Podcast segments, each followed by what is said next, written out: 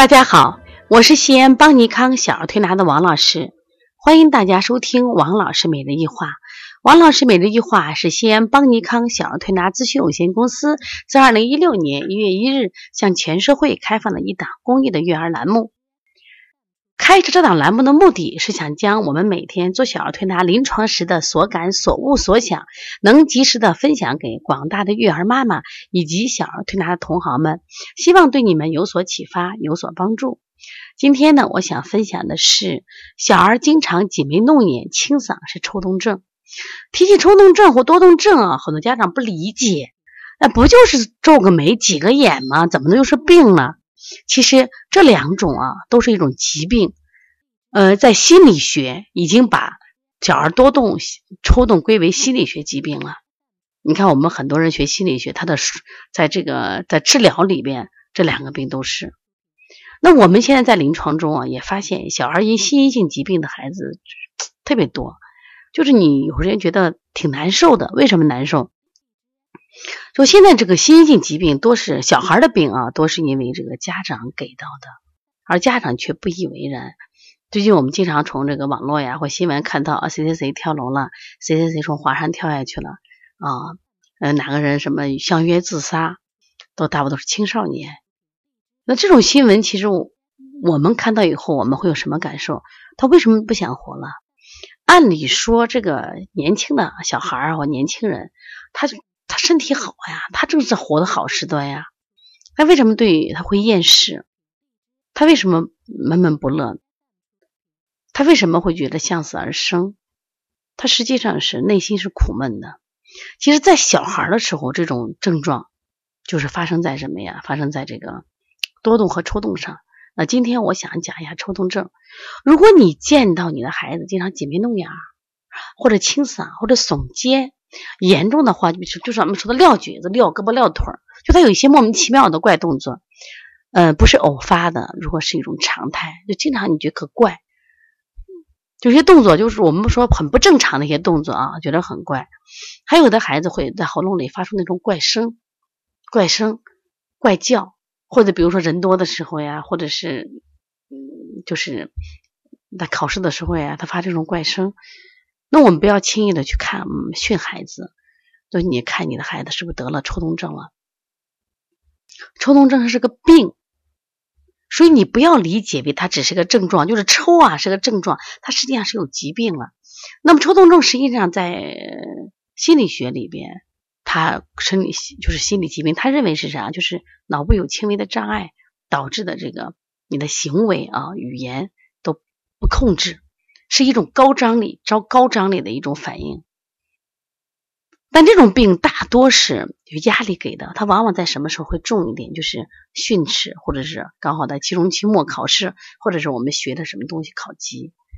我们在临床中现在发现，有五六岁的孩子报班啊，七八个班、十几个班，嗯，家长的心情我们都能理解，呃，希望望子成龙。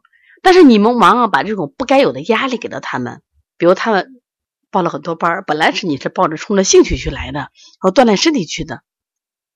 结果你报了跆拳道你就考级，你报的舞蹈就考级，报的钢琴就考级啊，你就去比赛。那在比赛过程中，那当然也有输赢啊。我们的家长现在都是输不起。哦，孩子考了第二，为什么不考第一？考了第一，为什么不考个个一百分儿？就这种压力给他过多了。再一个，现在的孩子他不像过去的孩子，他就在楼道里头或者在院里头玩，同龄的孩子。他能情感得到释放，你得不到释放，所以他情绪会很低落。我举一个简单例子啊，就是我们这儿一个学员的孩子早上过来调视力，就他调的一直很好，突然间昨天的值就降下来了，我就好奇怪，我说怎么他好好的，怎么这视力突然又掉两行？他们说今天早上哭了三次，我说为什么哭？把他妈和爸爸就叫来，好好批评呀，为什么又惹孩子？那叫过来我就聊天，怎么回事？就早上我们有一个晨训，就讲就是。八步金刚的训练，训练以后，这个妈妈就觉得，哎，这训练挺好的，让儿子也学吧。儿子几岁孩子嘛，爸爸说就给他教。教的时候，那孩子嘛，那那不好好学就训，那训的话就觉得委屈就哭。你看哭了以后，他整个其实人哭的时候，委屈的时候，他所有的什么呀，就是情绪状态都是最低落的，所以他视神经也处于抑郁状态，那他视力就下降了。到下午的时候恢复了啊，那就好就好了。但说明什么情况呀？就如果你经常的这样的去去去打骂他，去批评他，或者甚至是委屈他、冤枉他，那么他的情志就会处于抑郁状态。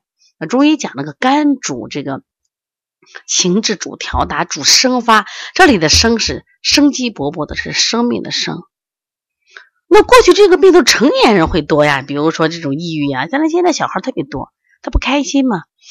那么他不开心，反映到身体上，我们会说，比如说肝郁气滞会咳嗽，肝郁气滞会便秘，肝郁气滞会腹泻，肝郁气滞会厌食。那同样，肝郁气滞会让他的情感始终处于一个压抑状态，压抑状态，他身体处于高度的紧张，所以他情不自禁的清嗓，情不自禁的什么呀，皱眉，情不自禁的什么呀，耸肩，他害怕呀，就跟着我们到我们到有些地方就紧张啊，最典型的是，就是我们比如上舞台去演讲。因为你紧张，你发现你紧张说不出话来了，你紧张的什么都忘了。其实紧张的时候，我们发现我们会四肢会抖动，这实际上就是紧张引起的我们肌张力的高。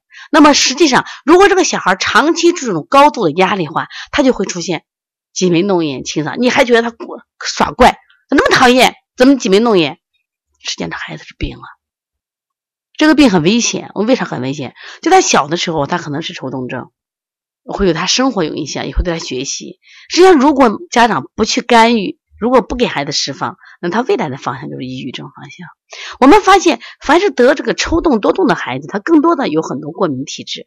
过敏体质的孩子，他情感都比较细腻，他本身是一个细腻的人，结果你又压抑他，他他情感也得不到释放，所以往往会引起这种问题。所以，希望家长真的要重视。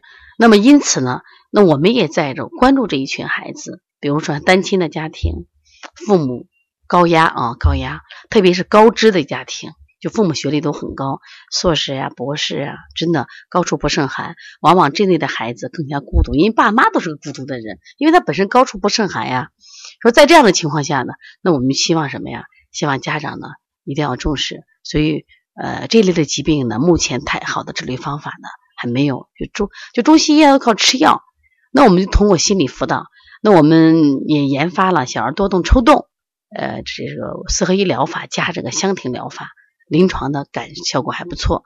如果大家呢愿意学习的话，我们在八月三十一号、九月一号、二号将举行邦尼康第一届小儿抽动症多动症第四啊第三届，我们将举行。我们在八月三十一号将举行邦尼康第三届技术论坛，这个论坛呢就是我们将。呃，有这个请来了专门做多动抽动的国内国外的学者，以及就是我们自己在这方面多年的研究经验都分享给大家，希望大家呢能过来学习。